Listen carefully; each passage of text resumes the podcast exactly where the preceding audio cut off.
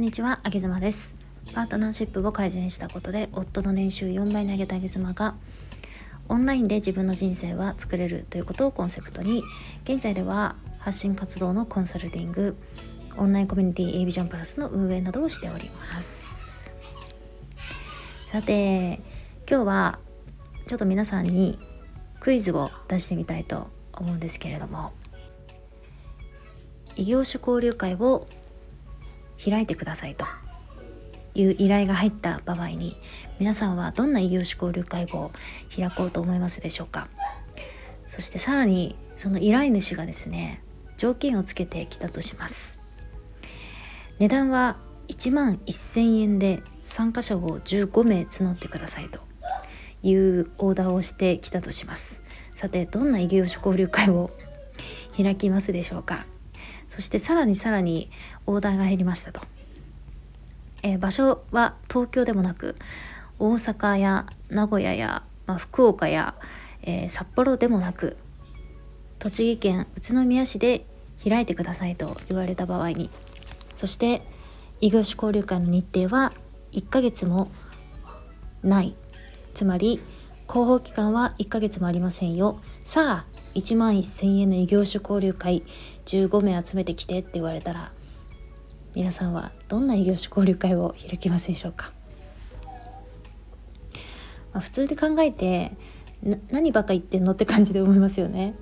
だってもう至る所で異業種交流会なんてものはやってますよそれこそ、えー、対面でもやってますし今はまあいろんなポータルサイトを使って異業種交流会とかってね目打って Zoom で、えー、いろんなポータルサイトで無料で参加することができます。じゃあ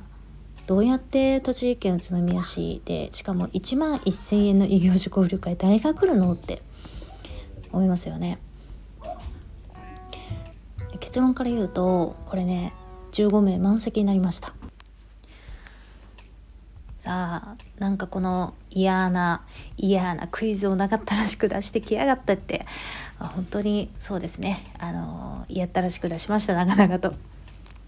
でもなんかこうこういうふうに考えてみると誰かが企画をしたり誰かがイベントを打っているところの集客面ですよね。あとは企画作りみたいなところにすごく焦点が当たって考えられるられるから私はこういうふうに考えていくのすごく好きなんですよね。なのでこういうクイズ出された時に、まあ、自分はすごい楽しんでえー、どうしようみたいな感じで内容とか考えるから、まあ、なのでこう長々と出させていただきましたけれどもじゃあこの異業種交流会どんな感じで、えー、集客したのかっていうのを、まあ、今日はここで話そうと思ったんですがこういうのはメンバーシップ配信で流した方が、えー、なんか筋が通ってていいなと思うんですけれどもここで話します。えっとですね。まずコンセプト。コンセプトは変態です。変態を集めた異業種交流会にしようという風なコンセプトにしました。でこれ本当にねあの決まったのがすごい急でえっ、と主催のメンバーからえっと、1月何日に場所を抑えたから、えっと、人を集めてきてねみたいな感じで あの DM が来てで「え何何?」みたいな感じで。でコンセプトどうするとかって話になってやっぱ変態集める？みたいな話になり、まあ、そんな感じでパパパーンといつも決まるんですよね。で今回もそんな感じで決まってじゃあ変態を集めた異業種交流会しようってなってそっからですよじゃあどうやってこの1万1,000円の集客ができたのかっていうことなんですけどまあ全員が全員そうじゃないのでえっ、ー、と大まかなところでお話をするとイベントに来てほしいお客さんを私たちは、えーと、呼んだのではなくて仲間を呼びました。こういう人が自分たちの仲間になってくれたらすごい面白いことが起きそうだなとかこういう方が仲間になってくれたらこの仲間と仲間が会った時にどんな化学反応が起きるんかなみたいなところをイメージして、えー、と個別に声をかけていきました。なので、えっと、スタイフ上私の多分音声配信でもこの件については多分配信流したことがないから、えー、なんかインスタの投稿とかした記憶もないので多分この変態異業種交流会は世に出てない状態で満席になったんですよね。で多くの参加者のうちのほとんどが仲間目線で声をかけられて、まあ、1万1,000円という値段って別に安くはない値段だと思うんですよねしかも、えーと、異業種交流会の値段なんで 安くはないじゃないですか。でもえーと、自分が今後活動する上での化学反応ってこれお金に換えられないと私は思っていてそういうところに価値を置いてくれている方っていうのはもう声がかかった時点で速攻行きますって感じでしたね。うん、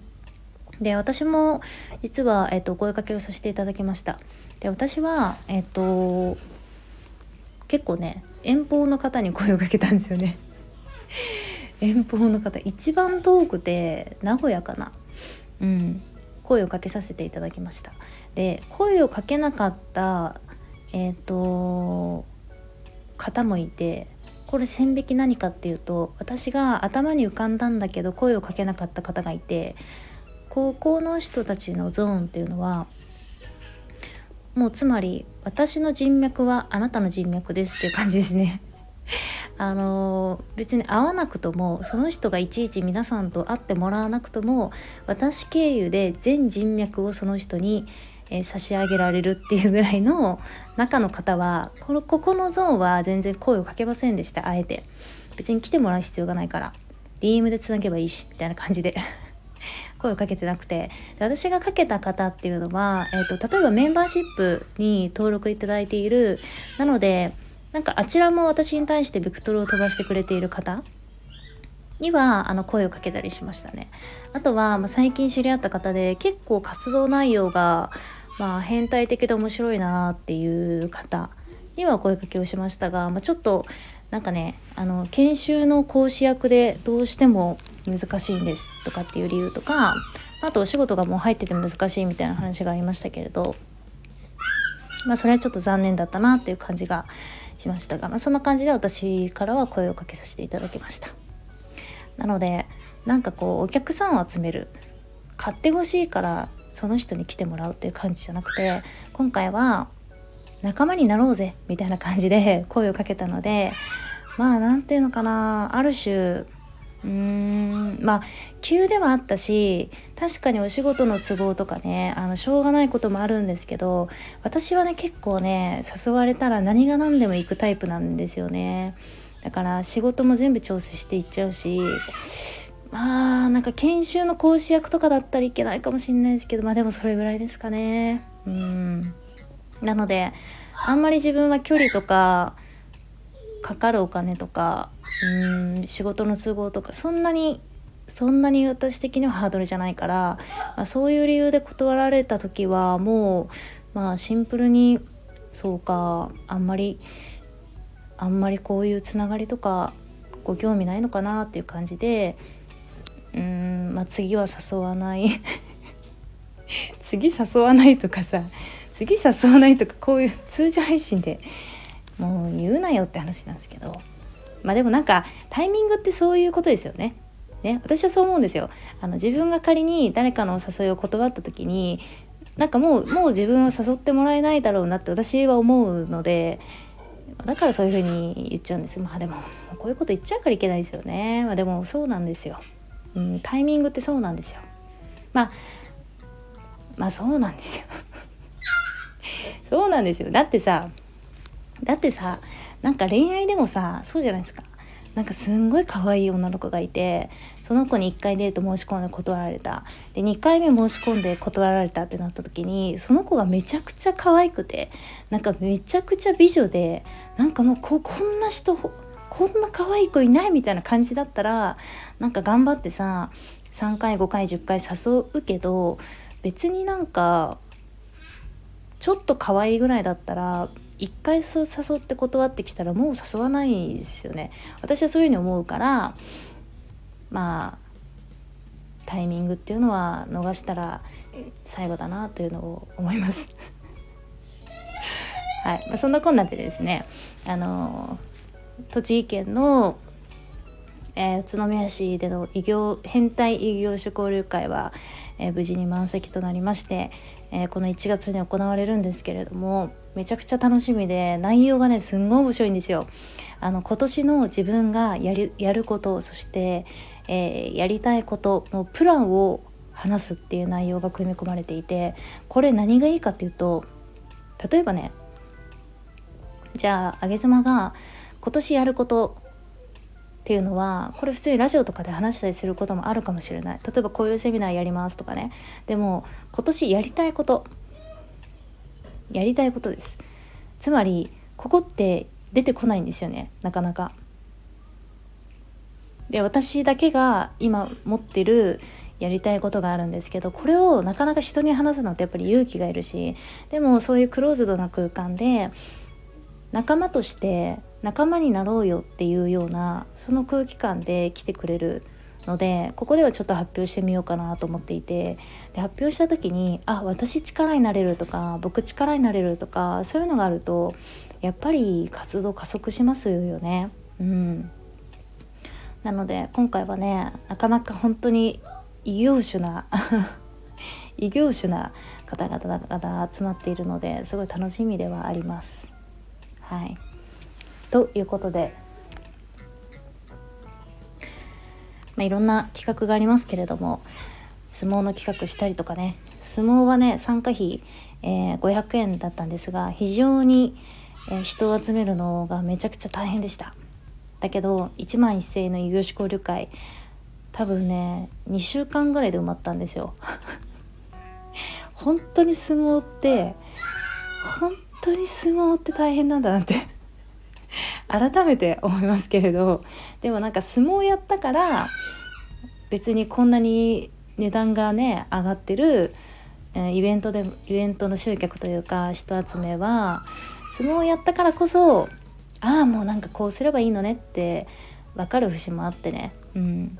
なんか主催メンバーとそんなことを話してましたよ。やっぱ相撲って難易度高いよねっていうね。うん。思いました。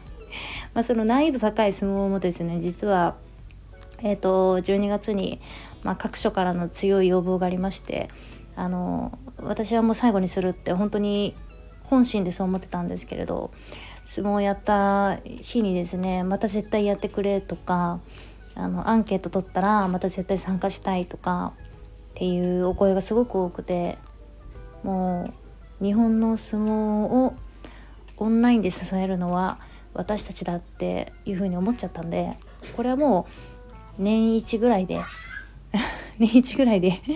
あの相撲大会やろうかなと思ってましてまた難易度の高い戦いにチャレンジしますので、まあ、ちょっと、うん、その勢いをねつけるためにも異業種交流会パッと成功してパッと思いっきし加速して仲間を仲間とつながって、えー、頑張っていきたいなというふうに思います。1月は私自身がこういうイベントを主催もしたしするしえっ、ー、とあとねあのー、2つあ3つ1月3つもある。1月ちょっと実は3つもあのー、他の方のイベントを主催するイベントに参加します。え全部全部違う色味なんですけどえっと参加した後にまたレビューとかさせていただきたいと思うのであの1月すごい楽しみですね。1月ちょっと私の誕生月でもあるんですけど全然自分の誕生日なんてもんはあのー、何もしないんですけどね。でもすごい楽しみなイベントが、えー、あるので。いや1月なんかすごい楽しみだな。嬉しいな。えー、なんかすごい 1, 1ヶ月に3回もイベントに行くってなんかすごいなんかチャラいな。チャラいなんていうかすごいなんかなんかやってんな私。うーん。そうか。なんか反動で風邪ひかないようにしよう。ではではあの今日はねそんな、えー、クイズから始めてみました。あげさまでした。